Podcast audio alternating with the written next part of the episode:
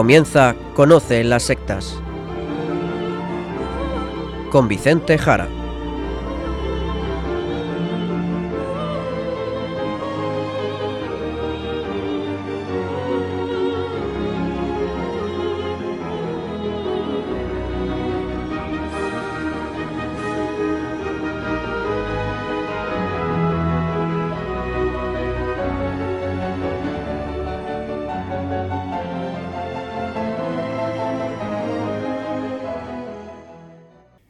Buenas tardes, queridos amigos de Radio María.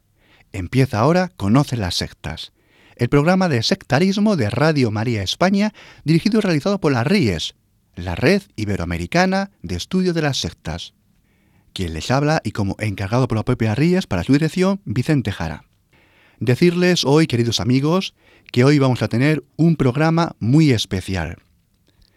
El pasado martes de esta semana me acerqué a una ciudad española de las más bellas que existen, que fue capital de España hace bastante tiempo, y allí estuve alrededor de tres horas hablando con un matrimonio, con Carlos y con Nelly, o Manuela, Carlos y Manuela, hablando sobre los mormones, sobre la Iglesia de Jesucristo de los Santos de los últimos días.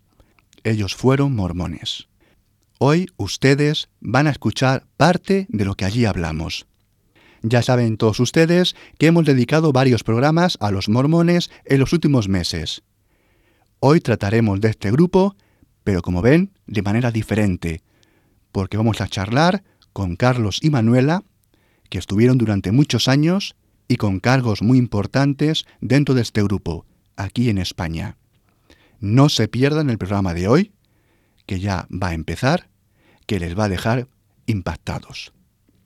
Pues directamente vamos a la entrevista. Pues Carlos, ¿cuándo entraste en los mormones? Mis padres conocieron a los misioneros mormones en el año 1978. Entonces, claro, yo de aquella, aparte casualmente me estaba preparando para, para recibir la, la, primera comunión y fue justo en ese momento pues que conocieron a los misioneros. Eh, yo tenía ocho años, ellos pues estuvieron eh, recibiendo las charlas durante un periodo aproximado, si mal no recuerdo, dos meses y se bautizaron. Entonces yo como ya tenía la edad mínima para bautizarme en aquel entonces, que eran los ocho años, pues me bauticé con ellos. Entonces ya a partir de ese entonces pues ya fui creciendo, digamos que dentro de la, de la iglesia, fui pasando por, digamos que por todas las etapas eh, por las que pasa un niño desde esa edad, pues eh, los años que tienen que estar en la primaria, que es eh, la, la formación que se le da a los niños, Luego a la edad de 12 años pues eh, se les da lo que se le llama el sacerdocio arónico, sacerdocio menor. Ahí ya tienen ya unas pequeñas responsabilidades como repartir la Santa Cena, preparar la Santa Cena, dar incluso ya algunas clases a, otros, a otros jóvenes. Y posteriormente pues cuando al llegar a la edad de 21 o 22 años pues ya me preparé para salir a una misión. He servido una misión en los Estados Unidos durante dos años, que es el tiempo estipulado para los varones. Y bueno, y al regresar pues he desempeñado pues diferentes llamamientos de, de diversas responsabilidades dentro de la Iglesia, como pueden ser pues eh, presidente de hombres jóvenes, eh, líder misional, encargado de las, de las actividades misionales de, de la zona en la que, que, reside en ese momento, y también de, de, de obispo presidente de rama. ¿Y tu familia, Carlos, siguen siendo mormones? Mi padre ha fallecido ya hace 10 años, mi madre continúa eh, siendo mormona y mis hermanas, una de ellas sigue siendo mormona y otras dos pues también, eh, al igual que yo, vamos, después de descubrir lo, lo que hemos descubierto, pues hemos abandonado también el mormonismo. ¿Ese contacto en qué lugar de España ocurrió? En la provincia de Pontevedra, en Vigo concretamente. Manuela, pasamos a ti. ¿Cómo conociste a los mormones? Pues yo conocí a la iglesia mormona cuando tenía 25 años, ahí me bauticé. Eh, cuando los misioneros pues les conocí, llamaron a mi puerta. En ese momento yo estaba sola, estaba haciendo la comida y les dije, eran dos chicos jovencitos, americanos, y me dijeron que tenían un mensaje muy importante para darme. Entonces les dije que en ese momento no podía atenderles, que volvieran en otro momento. Y quedamos al día siguiente. Yo la verdad es que pensé que no iban a volver, pero volvieron. Esa vez ya no venían solos, venían ellos dos y venía una chica, miembro de la iglesia. Los misioneros, los chicos, no pueden enseñar las charlas a, una mujer sola. Eh, cuando está en una casa sola. Entonces, pues siempre tiene que ir una otra chica para poder para poder hacerlo. En ese momento me gustó lo que me decían, me gustó lo que me decían y así poquito a poco pues me fui me fui enganchando y, finalmente me bauticé. Eh, sí es verdad que era ah, para mí un momento complicado. Mm, estaba pasando una crisis eh, personal em, porque, bueno, ah, era muy jovencita, vivía con mi hermana que era más joven que yo. Mis padres estaban en el extranjero y nosotras habíamos vivido con, con mi abuela, que había fallecido pues hacía poquito, hacía poco más de un año o dos. Eh, entonces mm, no estaba bien. Eh, la cosa es que una de las cosas que, que, quizás lo que más me llamó la atención era el tema de, del bautismo por los muertos, porque mm, ellos creen que todo el mundo tiene que ser mormón eh, para, poder eh, recibir el más alto grado de gloria. Entonces, o te haces mormón viviendo en este mundo, o te haces mormón cuando ya estás muerto y, alguien tiene que bautizarse por ti. Claro, en este caso, por ejemplo, mi abuela era católica de toda la vida, como toda mi familia. Eh, nunca había conocido la iglesia mormona, entonces supuestamente pues, no, no, iba a alcanzar ese alto grado de gloria que significaba estar juntos como familia para siempre. Mi máximo objetivo en ese momento evidentemente era estar con mis abuelos juntos para siempre, con mis padres y con mi hermana y con toda la familia. Entonces realmente eso mm, mm, fue lo que más me impulsó a, a creer ¿Qué condiciones familiares, de creencias teníais antes? No éramos, digamos, una familia muy, muy católica, éramos una familia, pues, por decirlo de alguna forma, del montón. Pues asistíamos a misa pues, de vez en cuando. Yo sí asistía con regularidad porque, como dije antes, pues me estaba preparando para recibir la primera comunión. Entonces yo era la única persona que asistía pues todos los domingos. aparte recuerdo que catequesis era el mismo domingo. Teníamos la clase de catequesis y sí a renglón seguido teníamos ya la, Santa Misa. Entonces, sí, era una situación pues normal, no, no había ningún factor que, que, nos hiciese de alguna manera más, más receptivos a, la, a, lo que los misioneros en ese momento estaban ofreciendo. Pero bueno, les gustó, especialmente a mi padre. Mi, madre siempre fue un poquito más, mm, más reacia a, esa doctrina, pero a mi padre pues le ha gustado mucho la doctrina que los misioneros estaban enseñando, que hubiese pues otro testamento de Jesucristo, de que el hecho de que Jesucristo se apareciese en las Américas mm, después resucitado, el tema de los templos también, que podemos recibir pues una serie de instrucciones que nos harán convertirnos en, dioses, en, ser como Dios. Entonces esas, doctrinas pues, pues calaron fuerte, especialmente a mi padre y, y después pues a mi madre también, y fue lo que nos hizo convertirnos en aquel entonces. Pero vamos, la situación es una situación completamente normal. He de suponer, Carlos y Manuela, que os conocisteis dentro de la Iglesia de Jesucristo de los Santos de los Últimos Días, los mormones, y que allí incluso os casasteis. Efectivamente, nos hemos conocido en una actividad eh, de, la propia, de la propia Iglesia y bueno, nos hemos casado pues eh, nueve meses después y continuamos nuestra continuamos nuestra vida en común pues sirviendo a la, a la iglesia. Manuela, ¿algo que comentar, apuntar sobre lo dicho por tu esposo? Eh, sí, bueno, pues eh, lo que dijo mi esposo, que en la iglesia hay muchas actividades encaminadas pues a, eso, a, que los jóvenes se conozcan, que establezcan amistades, porque uno de los objetivos es que se casen eh, entre ellos, porque lo que nos dicen es que si tú eres mormona, por ejemplo, y te casas con una persona que no lo sea, estás unida en yugo desigual, entonces el matrimonio se va a ir al garete. Eh, aparte que no te podrías casar en el templo eh, por las eternidades con esa persona, entonces la ibas a perder cuando te mueras en la otra vida, te ibas a quedar sola. Quizá los oyentes se pregunten si Carlos o Manuela pues conocían suficientemente a este grupo o eran personas que tuvieron simplemente pues un conocimiento superficial de los mormones. Por lo tanto, ahora la pregunta muy importante es la siguiente. ¿Qué cargos tuvisteis en los mormones? Bueno, pues como mencioné anteriormente, los, miembros de la iglesia, los mormones, podemos recibir llamamientos pues, en ya desde ya muy temprana edad. Como dije antes, pues ya con 12 años pues ya me, me hicieron sacerdote, sacerdocio menor, eh, concretamente al oficio de diácono. Dentro del sacerdocio menor hay tres oficios, diácono, maestro y presbítero, que, son, que se otorgan a los 12, 14 y 16 años respectivamente. Entonces a los 12 años pues ya me hicieron diácono, ahí ya tenemos unas poquitas responsabilidades a los 14 años que me hicieron maestro, pues ahí ya me dieron ya mi primer cargo, que era presidente del quórum de maestros. Entonces ahí básicamente lo que tenía que hacer pues es dar las lecciones de los domingos a, a, ese, a ese grupito de jóvenes. Posteriormente, a los 16 años, me hicieron presbítero. Bueno, después ya a los 18 años ya se recibe otro sacerdocio, que es el sacerdocio de Melquisedec, o sacerdocio mayor. Según los mormones, pues es el mismo sacerdocio que tenía incluso Jesucristo. Y ya con ese sacerdocio ya se pueden desempeñar ya cualquier llamamiento eh, ya disponible dentro de la iglesia. En mi caso, pues en mi caso he sido en varias ocasiones líder misional que es un llamamiento que consiste en coordinar la labor misional de misioneros y miembros dentro de la unidad en la que, en la que se reside. ¿verdad? En este caso era la rama de Vigo. Serví en ese llamamiento ya creo que en dos o incluso tres ocasiones. He servido también como consejero de la, de la rama, el segundo o tercero de a bordo de lo que es el presidente o el obispo de la rama.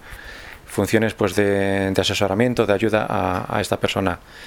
He servido como secretario también en varias ocasiones, eh, que es un poco llevar la parte administrativa de la, de la unidad. Y ya con 22 años, habiendo ya cumplido ya servicio militar obligatorio que había en aquel entonces, después pues serví una misión de tiempo completo en los Estados Unidos, en, en la ciudad de, de, Filadelfia. Allí también pues tuve varios cargos dentro de las, de las unidades en las que he servido, entre ellas pues eh, fui consejero de la, de la escuela dominical, que es una clase que se da los domingos, en la que se trata pues en cada año pues una escritura diferente de, todas las escrituras que, tienen. Y ya a la vuelta pues eh, serví en varias ocasiones también como líder misional, igual que, antes serví también como consejero también de la, de la, presidencia de la rama y ya el último cargo de relevancia que tuve pues fue el de obispo presidente de rama. ¿eh? Y también ya posteriormente fui consejero de la presidencia del distrito, que es una unidad administrativa ya más grande, que engloba, que engloba ya pues ya varias, pues en, el caso de Castilla-La Mancha, pues engloba todo lo que era la comunidad autónoma de Castilla-La Mancha, pues también teníamos ese,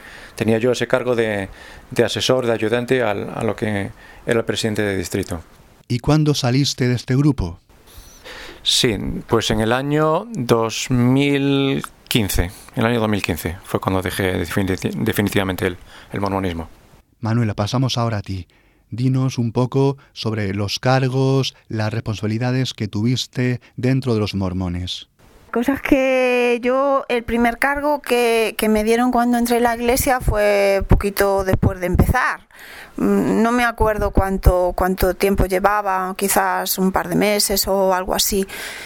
el primer cargo que me dieron fue como presidenta de, la primaria. En aquel momento en la rama solamente había una niña entonces realmente era mm, no solamente para enseñarle a ella, sino sobre todo para aprender yo. Eh, para eso también te lo dan porque bueno pues una cosa es em, es importante eh, darle cargos a los miembros para que se sientan importantes para que eh, se metan en la doctrina de la iglesia asistan tengan un compromiso de asistencia a la, a la iglesia todos los domingos o, en el resto de actividades que se hacen o, o lo que sea. Bueno siempre te dan cargos con nombres rimbombantes desde el principio ¿verdad? Eso te sube un montón la autoestima y trabajas de una forma gratuita para la iglesia durante toda tu vida, esa es la realidad. Hay mucho más, hay también otras cosas que son asignaciones.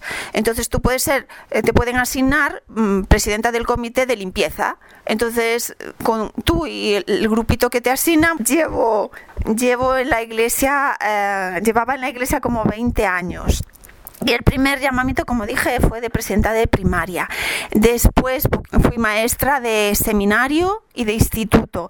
El seminario son cursos que, que se le dan a los niños, es, eh, son cursos de religión. Entonces, cada año se estudia un libro diferente. Se supone que un niño que empiece mm, eh, el primer curso con el libro de Mormón, pues mm, durante los cuatro años estudia los cuatro y después ya pasa a instituto, que es lo mismo, pero más avanzado. Eh, también fui presidenta de Mujeres Jóvenes durante bastantes años con las jovencitas del barrio, que va igual desde los 12 años hasta los 18 mujeres jóvenes, también fui presidenta de la Sociedad de Socorro, que pues es de las mujeres adultas a partir de 18 años mm, hasta mayores, a, a todas las mujeres.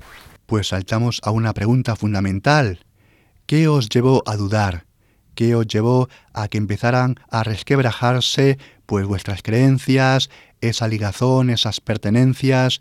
¿Qué llevó a que todo empezara a derrumbarse? Bueno, vamos a ver. Eh, se juntaron muchos factores.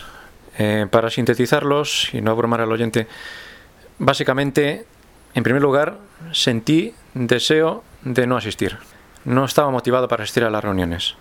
Uno de los llamamientos que, tuve pues, fue el de presidente de Rama. Ahí sentí una presión tremenda por parte de los líderes que tenía encima mía. Mm, era una presión comparable a, una eh, presión empresarial más que eclesiástica. Entonces, al ser relevado de ese llamamiento, ya no sentí deseos de ir. Dejé de asistir a la iglesia.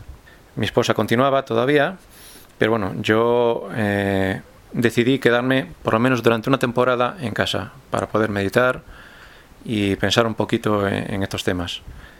Entonces ya para ello pues me, empezaron ya a surgir una serie de dudas. Empecé incluso a, a, replantearme si esto podía ser verdad. Con todo lo que estaba yo viviendo, con toda la presión que estaba sintiendo, me preguntaba, ¿puede ser esto verdad? ¿Puede ser esto la iglesia de Jesucristo como siempre he creído o como siempre ellos afirman?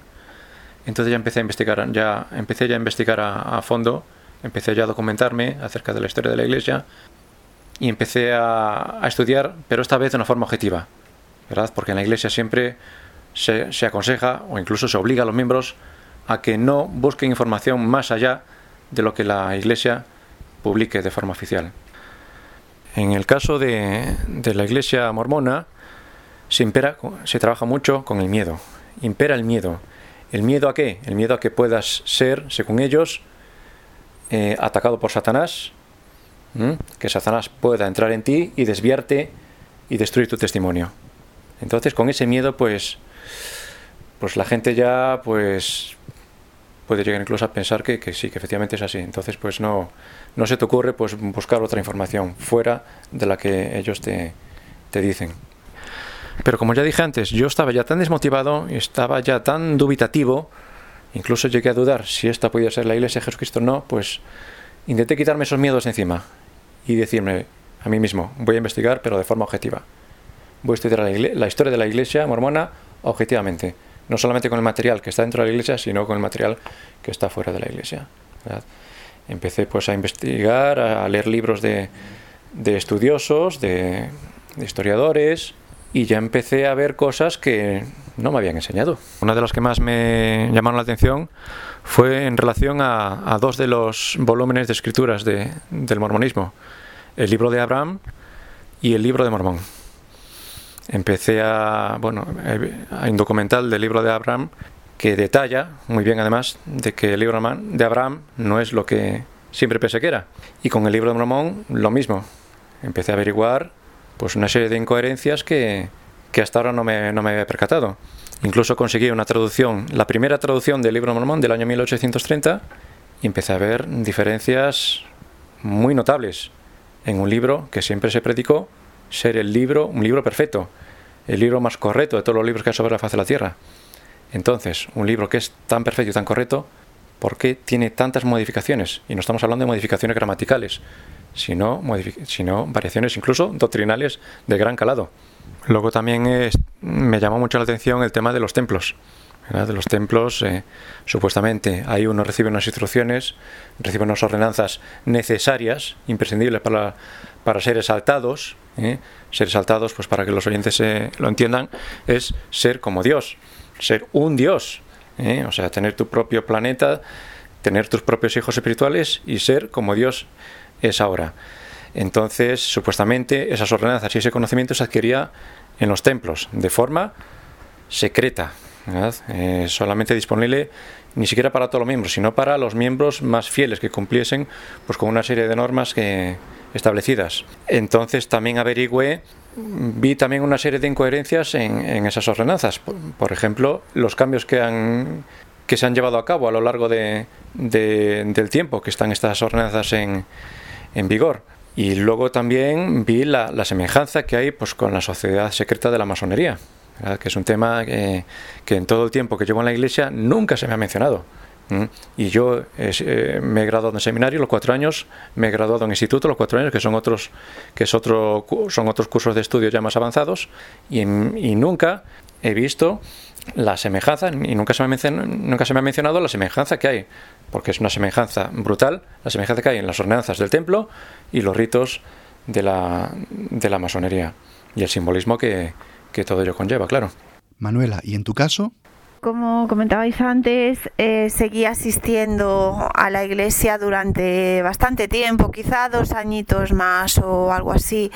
Mm, la lucha interior que tenía de querer seguir en la iglesia, de, creerme que, pues que a mi marido le estaban eh, tentando Satanás, de que se lo estaba llevando, de que, de que Mm, la familia se iba a destruir si, si, si, salíamos de la iglesia, yo seguí con más fuerza que nunca asistiendo a la iglesia, cumpliendo mis llamamientos y, y trabajando todo lo que podía, haciendo oración, ayunos y todo, todo lo que os podáis imaginar, todavía de forma más insistente y más fuerte.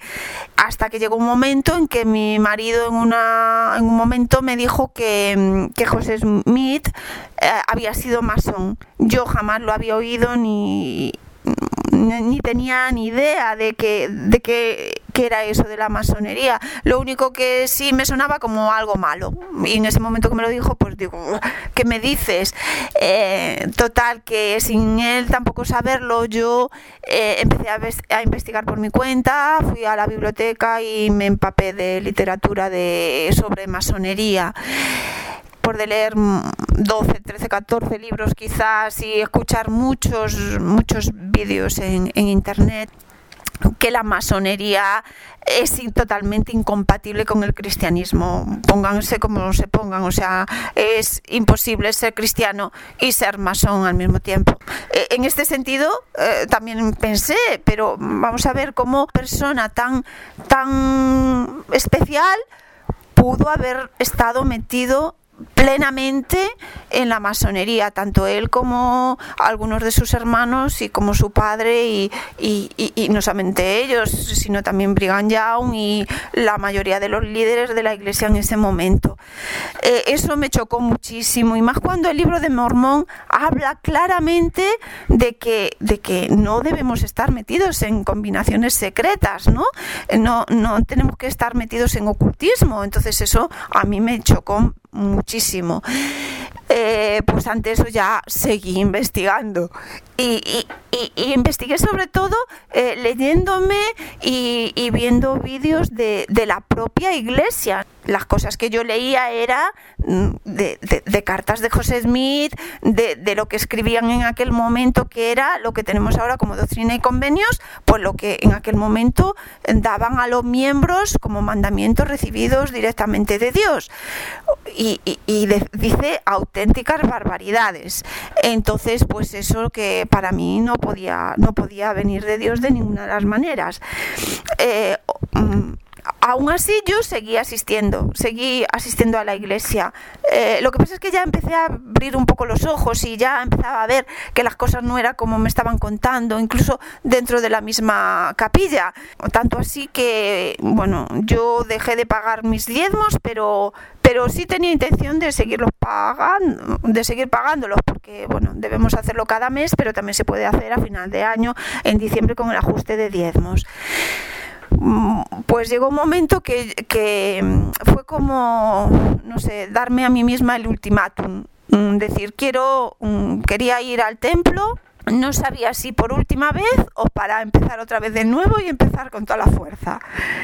Entonces, después de llevar casi un año sin pagar los diezmos, pagué todos los diezmos de todo el año y, fui al templo. Y, fui también para hacer las ordenanzas por, por mi otra abuela, que había fallecido hacía poco más de un año, era de las personas más, más cercanas que, me faltaba por hacer la ordenanza. Y de alguna forma pensaba que, tenía que realizarla por si yo al final dejaba la iglesia y, bueno, y la iglesia de todas formas seguía siendo verdadera y, quedaba sin hacer por mi culpa. Así que fui, hice la ordenanza por mi abuela y bueno, eh, la verdad que fue impresionante, pero no positivamente, sino muy negativamente todo lo que vi y todo lo que sentí allí dentro, es que no os podéis imaginar. De repente fue como si me hubiera cambiado mm, totalmente, como si, si, si cada vez que entraba anteriormente al templo hubiese un, un velo muy tupido y no viese absolutamente nada y de repente se me abre la ventana y veo todo lo que está pasando allí dentro.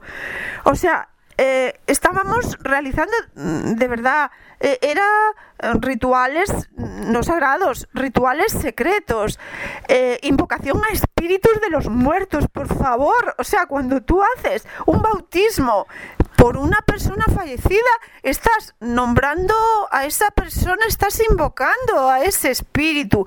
Después, ¿qué pasa? Que te encuentras, a mí nunca me pasó, pero sí mm, se cuentan muchas historias de, miembros que dentro del templo le llaman experiencias espirituales y muy especiales que casi no cuentan a casi nadie, pero a mí hubo personas que sí me las han contado, muy íntimas y en momentos pues muy muy especiales, me los han contado.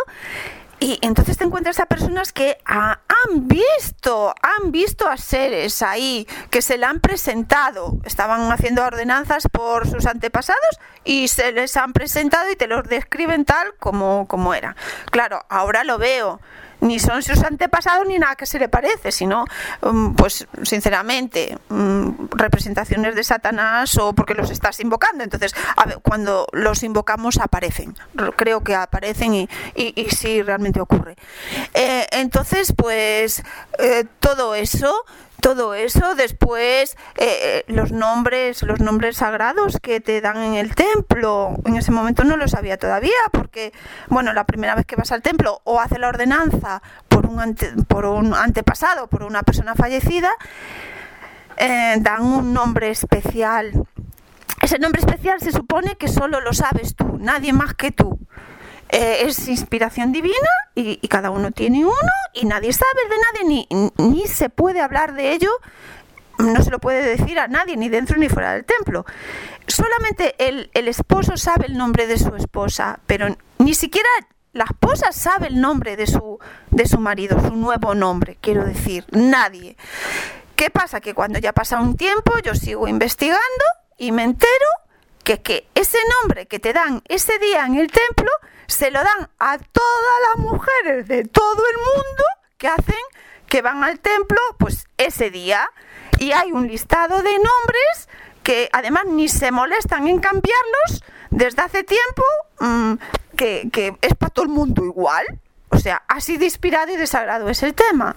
Pues la pregunta ahora, igual que para tu esposo, ¿cuánto tiempo llevas fuera de los mormones?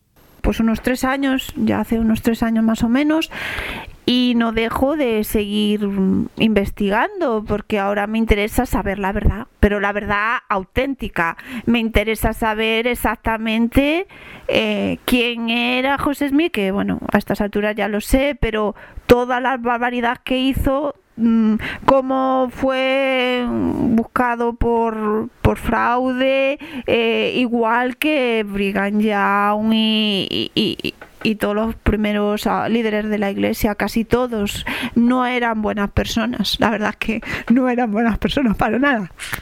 Decirles, queridos oyentes, que la casi totalidad, el 100% de los mormones, piensan que son cristianos. Pero hay que aclarar, y en alguna ocasión lo hemos dicho, nunca, jamás, en ningún momento de la historia, jamás los mormones han sido reconocidos ni por los católicos, ni por los ortodoxos, ni por ninguna iglesia protestante como cristianos. Manuela, ¿puedes decirnos algo? Efectivamente, eso es algo que durante la, todos los años que, he estado dentro de la iglesia, cuando alguien me decía, es que vosotros no sois cristianos, eh, me molestaba muchísimo. Es algo que, que, que a un mormón le molesta infinitamente porque nosotros pensábamos, pues creemos en Jesucristo, cantamos himnos a Jesucristo, aunque bueno, también se los cantamos a José Edmí, pero bueno, es su profeta, ¿no? dentro de lo, de, lo que nos han enseñado. Es un poco eh, Jesucristo que aparece en la Biblia, pero si profundizamos y, y, si vemos de dónde sale cada cosa, no tiene nada que ver el Jesucristo en el que creen los mormones con el Jesucristo bíblico. No tiene nada que ver. Eh, en primer lugar, bueno, creo que ya se ha hablado de eso en diferentes programas, ¿verdad? Creen que Jesucristo eh, es hermano de, de, de, Satanás, ¿verdad? De, de Lucifer, ¿no? Del ángel de luz. Y, y, y bueno, mm, el Jesucristo bíblico en la Biblia no nos dice eso, ¿verdad? Eh, eso por una parte. Después eh, es un ser, eh, pues como nosotros, Jesucristo ha sido como nosotros, igual que Dios, nuestro Padre Celestial, según los mormones, en un momento nació en una familia, fue creciendo, fue progresando, se portó muy bien, llegó a ser Dios y tiene muchísimas mujeres allá en el reino celestial y con esas mujeres que tiene, pues mm, tiene muchísimos hijos espirituales que son los que vienen a esta tierra y somos nosotros. Eh, pues igual que Jesucristo, igual que lo, lo que nos cuentan, que nosotros llegaremos a ser como ellos, llegaremos a ser dioses. Si nos portamos bien, si nos casamos en el templo, pues una mujer con un único marido, pero el marido sí puede tener muchísimas mujeres eh, en la otra vida. Pues ahora que estamos tratando del tema de la poligamia, Manuela, la pregunta para ti como mujer, ¿eso no te echaba para atrás o incluso al resto de mujeres que están allí dentro, esto tan sensible, tan íntimo, nos generaba un rechazo muy fuerte? Pues mira, en principio no te lo cuentan hasta que lleva bastante tiempo en la iglesia, no te, no te enteras. Cuando ya estás metido profundamente, puede caer así de lado pero tampoco se profundiza mucho en ello. Eh, yo recuerdo cuando, cuando estábamos en la iglesia eh, hace pocos años, o sea, llevaba muchos años en la iglesia. Entonces, en unas clases a las que asistíamos, que era de matrimonios, íbamos unos cuantos matrimonios, surgió ese tema. Eh, recuerdo que, ¿qué pasa? Cuando surgen temas problemáticos, no se suelen comentar. O sea, si si yo pienso lo contrario, yo no lo digo, porque si no me van a mirar de reojo y, voy a quedar mal. Entonces mejor me lo callo y si tengo algo que consultar, lo consulto al acabar con alguien en privado, pero no lo digo para, para confundir, entre comillas, al resto del personal. ¿Qué pasa? Que una de las personas que estaban, una chica, eh, sí que lo dijo, y, a ella eso era algo que le machacaba mucho la cabeza y que se preocupaba muchísimo por el tema, muchísimo. ¿Qué pasa? Que claro, la hicieron callar mm, educadamente y, con delicadeza, pero la hicieron callar. Eh, las mujeres que llevaban mucho tiempo en la iglesia, concretamente dos, pues le de, ¿cuál, ¿cuál es la justificación? Pues eso es muy es algo muy sagrado. En, en esta vida no estamos preparados para entenderlo, tenemos que progresar y llegar al momento que, que lo vamos a entender. No os preocupéis, hermanas, porque lo vamos a entender.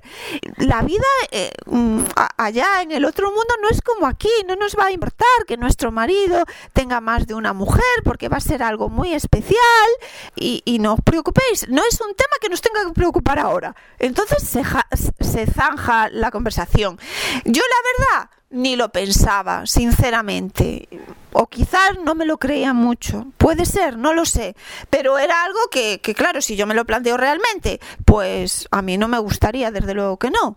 decirle a nuestros oyentes que los mormones tienen unos rituales, no ya en sus capillas, sino en sus templos, que son rituales secretos, muy secretos, que incluso no mencionan a nadie. Carlos, ¿nos puedes decir algo? Eso es exactamente así. Eh, lo que es del templo, ellos dicen que es sagrado, utilizan más la palabra sagrado que secreto, pero realmente es secreto. No se puede hablar de ninguno de los aspectos de las ordenanzas del templo, de la simbología, de nada. O sea, todo lo que se lleva a cabo de las puertas del templo para adentro, no se puede hablar de las puertas del templo para afuera. Ni siquiera entre, entre mormones de toda la vida. Una pregunta fundamental es la siguiente. Vamos a ver. Las dudas que surgen entre los miembros mormones, ¿no las comentan unos con otros? La palabra cuestionarse, la palabra dudar, está prácticamente prohibida. O sea, no tienes derecho a dudar y a transmitir esa duda a otros miembros de la Iglesia. Las dudas te las guardas tú, pero no las externalices. Entonces, eh, claro, claro que nos, vemos sometidos a esa, a esa, presión interna con estas dudas y con todas estas eh, incoherencias que estamos encontrando. Entonces, para mí, una, una salida que he visto para poder exteriorizar estas dudas, pues fueron las redes sociales, por ejemplo, e intenté plasmar Mm, todo lo que estaba averiguando, todo lo que estaba encontrando, plasmarlo a mis conocidos en las redes sociales, pues eh, un poco también para ver qué impresión, eh, qué impresiones tenían ellos de estas, de estas conclusiones a las que a las que yo había llegado y por otra parte también pues era mi deseo también de que, de que viesen y que, y que averiguasen las cosas que yo averigüé, ¿verdad? que de alguna manera pudieran beneficiarse de, de, esta, de esta información, que creo que todo todo miembro de la Iglesia debe conocer. Debe conocer, ¿verdad? Porque estamos hablando de una información que, está ahí, que es verídica, que es contrastada, contrastada por, expertos, por historiadores, por, gente preparada y que está ahí. Que no estamos hablando de, nada, de ninguna patraña, de algo que está ahí oculto, que, que podemos hacerles daño, que podemos. No, es una información veraz que está ahí. Y que todos los miembros de la Iglesia tienen, tienen derecho a conocer a miembros y no miembros, por supuesto. Entonces yo utilicé las redes sociales pues como vía de escape también pues para, para transmitir esa, esa información y que la conociera pues el mayor número de personas posible.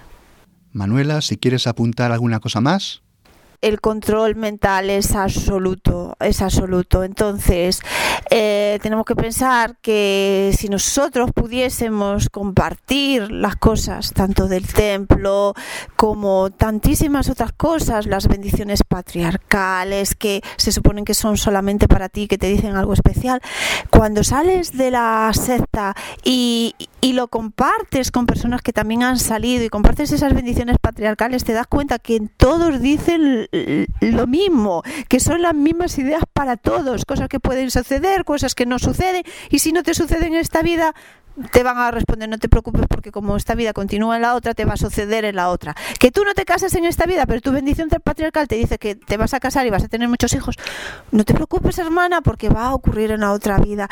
Igual lo que decíamos antes de los nombres del templo, si se imaginaros que se pudiera compartir esa información. Mm, no, o sea, todo se caería, ¿no? Todo se desplomaría y así tantas y tantas cosas. Cuando compartes eso al principio, a lo mejor hablas con tu presidente de rama o con tu obispo. Respuesta, pues ¿qué te va a decir? Eh, estás en un mal momento espiritual, estás baja espiritualmente, necesitas orar más, necesitas eh, ayunar más, necesitas asistir más al templo. Esas son las respuestas, o leer más las escrituras básicamente el libro de Mormón, porque cuando hablamos de escrituras, aunque la Biblia también, pero estamos se están refiriendo y estamos hablando en todo momento del libro de Mormón, que es el que eh, el que vale fundamentalmente. Y esas dudas, Manuela, que tú tenías, al hablarlas con otras personas dentro, ¿qué pasaba?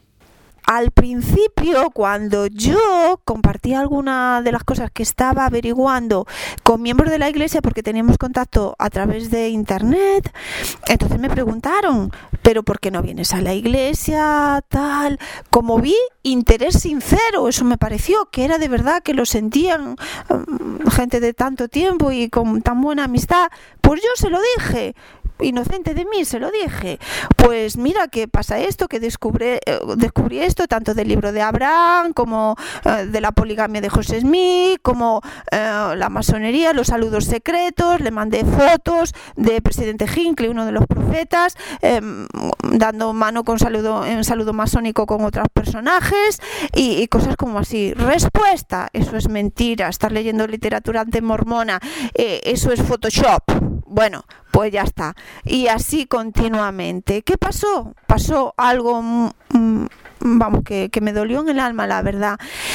Resulta que mm, toda la información que, llega de alguna manera, de una forma o de otra manera, llega al presidente, al obispo, al presidente de rama, tu presidenta de, de sociedad de socorro, de las mujeres jóvenes, siempre llega, porque es como no sé, eh, un, lío, no sé cómo decirlo, como somos espías unos de otros de alguna forma, ¿no? Eh, ¿Qué pasa? Que lo que os comentaba que me pasó con, estos miembros, eh, se lo dijeron, llegó, no sé si fueron directamente al obispo o, o si fueron más alto. El caso es que pasó unos días y me llama me llama a mi móvil el presidente del distrito eh, o de la estaca en ese momento. Sí, ya pertenecíamos a la estaca, ya, ya no era de Castilla-La Mancha, ya pertenecíamos a Madrid y, bueno, el presidente de estaca. Me, me llama como un poco alterado, un poco alterado porque llegó a sus oídos que yo estaba hablando mal de la iglesia. Claro, cuando me dijo eso, digo, vamos a vamos, que, que me puse en mi sitio y digo, vamos a frenar.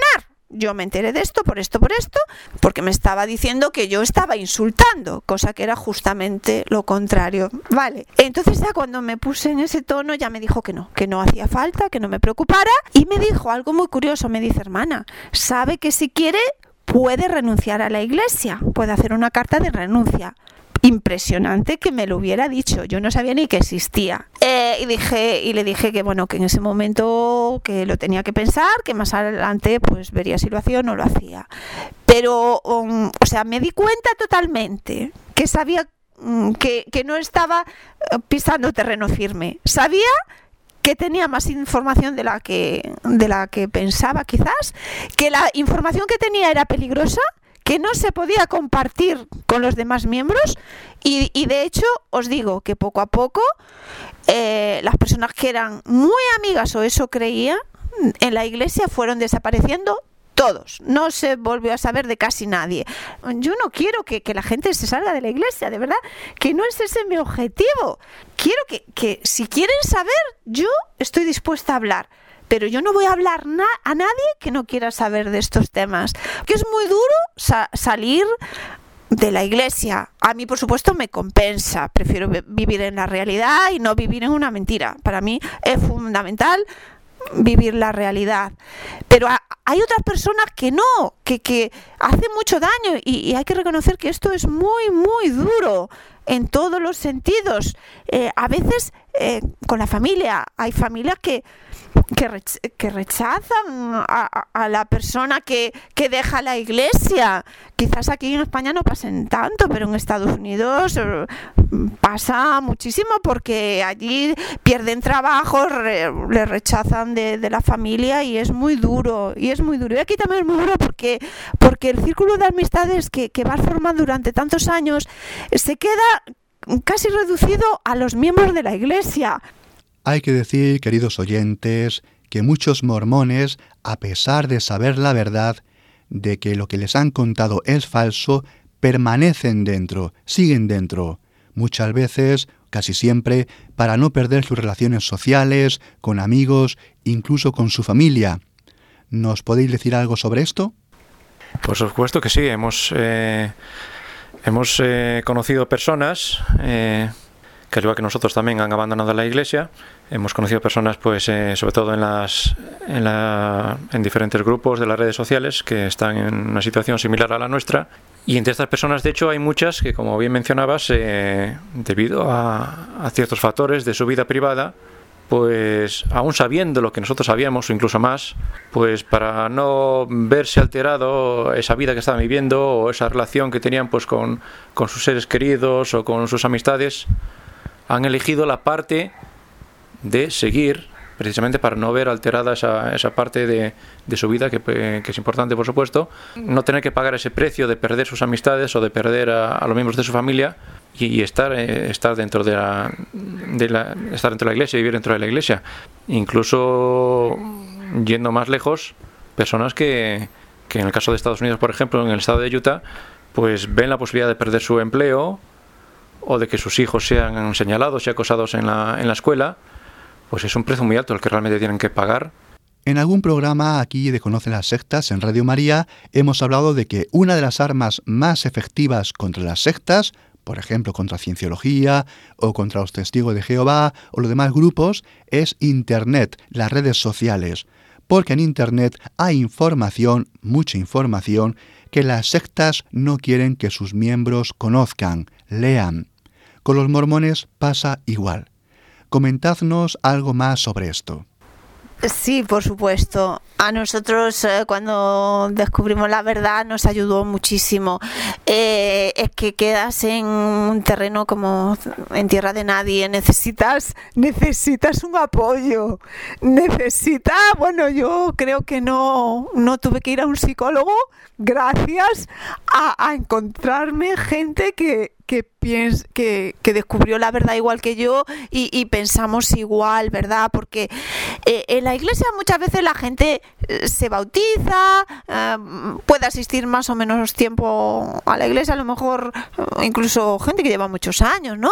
Pero lo más normal es que lo dejen y ya está, y viven su vida y, no quieren saber nada de la iglesia, pero tampoco se, se hacen más preguntas.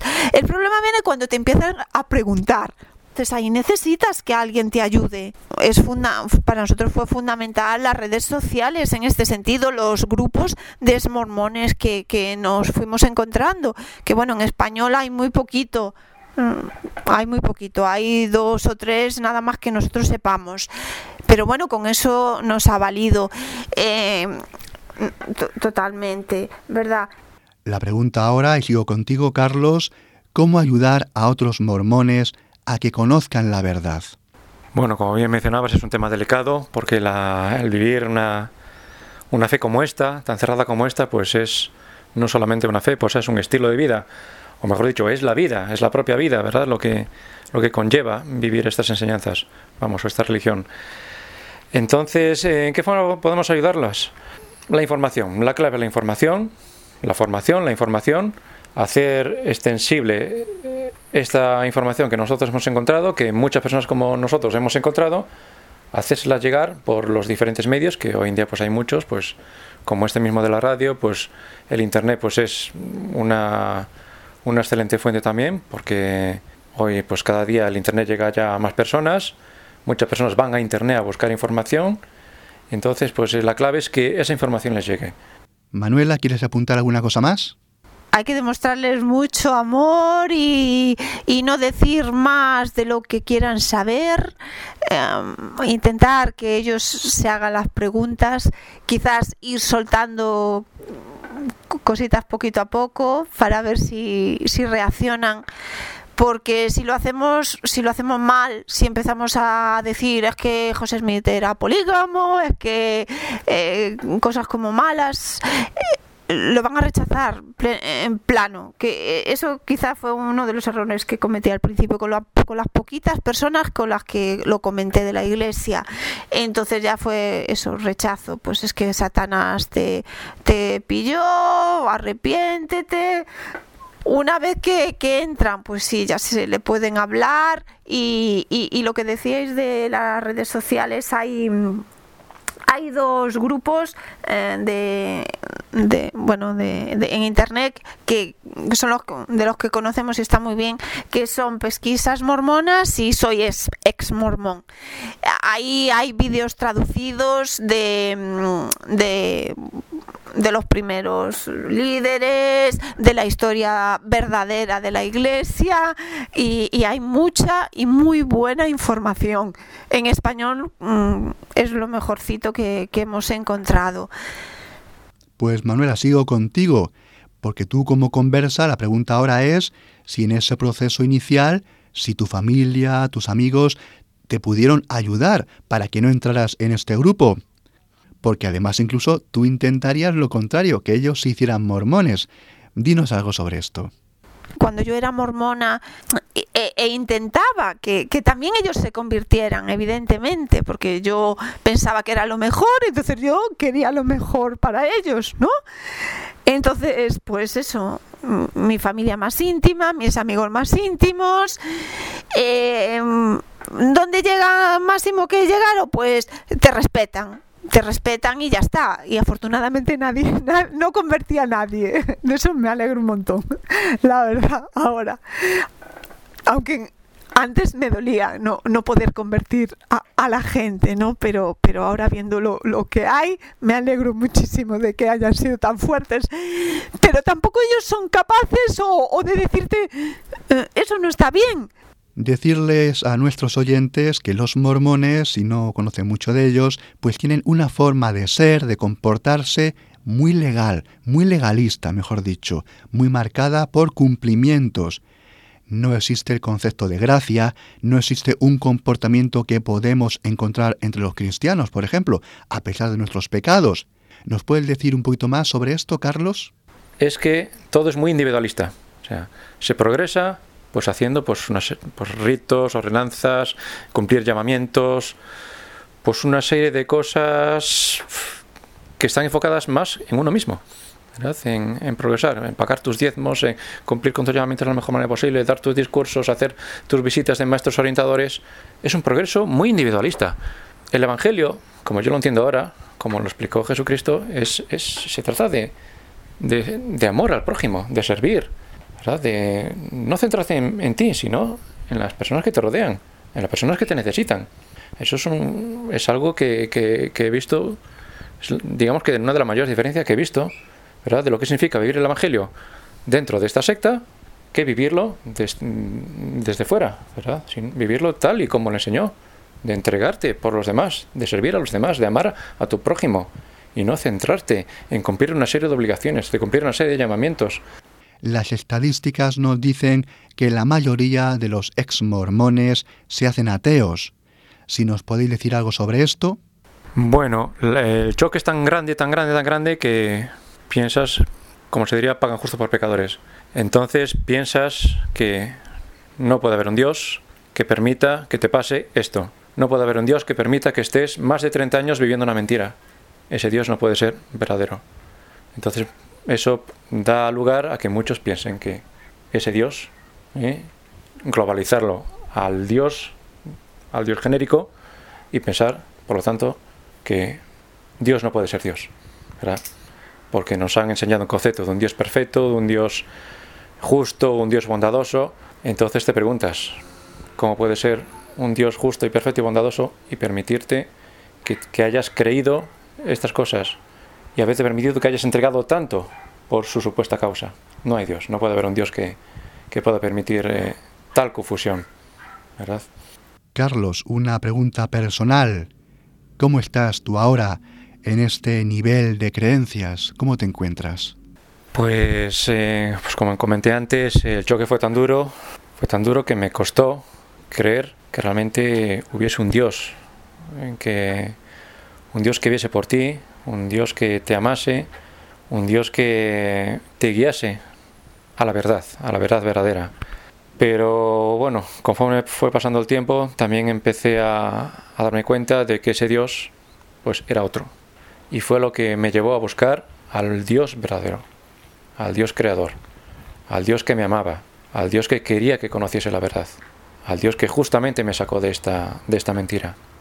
Y conocí a ese Dios, conocí a ese Dios sabía que tenía un hijo, Jesucristo, que vino al mundo, que existió. Me interesé por los registros históricos que, que confirman de que esta persona realmente existió. No estamos hablando de un ser mitológico, de un dios inventado, sino de una persona real, una persona que estuvo aquí en la tierra, que dejó escritas unas enseñanzas que son la verdad. Eh, parte de esas enseñanzas, hay una enseñanza que me encanta que que dice examinarlo todo y retener lo bueno.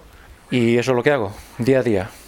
Lo examino todo y cuando digo todo es todo, no lo que quieren algunos que lea o lo que no lea, sino todo lo que pueda examinar lo examino. y retener lo bueno. Y estoy seguro de que la verdad está ahí. Manuela, en tu caso, ¿cómo estás? el golpe es muy duro porque eh, en el caso de, bueno, que yo que fui conversa con 25 años, has cambiado todo, has cambiado desde tu forma de vestir hasta tu forma de mm, las comidas que se pueden comer o no se pueden comer, o beber o no se puede beber, eh, amistades, la familia, muchos problemas, muchísimos problemas con la familia, tanto, tanto, lo has dado todo, has dado tu vida y has vivido por y para la iglesia. Entonces es muy fuerte cuando de repente eh, te enteras que, todo es una mentira. Es muy fuerte, es muy duro. Entonces, pues eh, yo entiendo que, haya muchas personas, muchas, muchas, que, que acaben siendo ateas o que se metan en otro tipo de, de creencias que nada tiene que ver con el cristianismo. Entonces es muy complicado. Eh, yo la verdad es que al principio um, dudé, dudé muchísimo. Investigué mucho y seguí, seguí, seguí. Y eh, muchas teorías de que, de que Jesucristo no existió o, o, Jesucristo no fue Dios, pero hay muchísimas otras que dicen que sí lo fue y que Jesucristo existió. Entonces vamos a seguir este camino. Así que eh, lo que hice fue que seguí ese camino. Veo, empecé a ver muchísimos vídeos, leí muchísimos libros sobre la, verdad y la veracidad de Jesucristo y de la Biblia. Y, realmente pues también hay muchísimo. Hay hay muchos datos históricos hay hay muchísimo que muestra que todo eso ocurrió que todo eso es verdad. Cantidad infinidad entonces, pues eso, eh, eso es, eh, ah, bueno, me llevó a donde estoy ahora. No me defino por ninguna iglesia, la verdad. Ahora mismo prefiero, bueno, mi familia es católica toda la vida y, bueno, mm, creo que mm, si alguna volviera sería el catolicismo. Eso también lo tengo muy claro. Eh, pero ahora mismo soy cristiana totalmente, además más convencida que nunca, más convencida que, cuando estaba dentro del mormonismo. O sea, os aseguro, os aseguro que que, creo, o sea, creo, creo en Jesucristo, creo que, que Jesucristo existió, que eh, y, que Dios existe y, que todo, todo lo que hay, todo lo que lo que existe fue creado un Dios infinito y amoroso y eterno y, y maravilloso. Pues hasta aquí, queridos amigos. Carlos, en esta tarde del martes pasado, me acompañó a la estación de tren para volverme a Madrid y luego él se iba a la parroquia católica a recoger a su hijo que antes había llevado a catequesis. Pues queridos amigos de Radio María, con Carlos y Nelly o Manuela nos despedimos. Carlos, Manuela, todas las gracias, todas las gracias por vuestro testimonio. Enhorabuena por vuestro coraje, por vuestra fuerza. Dios os acompaña Dios os acompaña, Jesucristo está con vosotros, os ama, Dios os ama, y os está ayudando en este proceso de reconstrucción y de salvación en vuestra vida. Muchísimas gracias por el rato pasado con vosotros en vuestra casa, en vuestro hogar el otro día. Y por mi parte, deciros que por testimonios como el vuestro, a la gente de las Ríes, los que nos dedicamos a las sectas, nos merece la pena estar en esto. Aquí nos tenéis para todo lo que os haga falta. Y a los oyentes, deciros, sobre todo a los oyentes católicos, dad gracias a Dios por la fe que tenéis. Dad gracias a Dios por la fe católica que tenéis. Es un tesoro, un enorme tesoro, que no solemos valorar como merece. Pues queridos amigos, hasta el próximo programa. Buenas tardes. Han escuchado Conoce las sectas con Vicente Jara.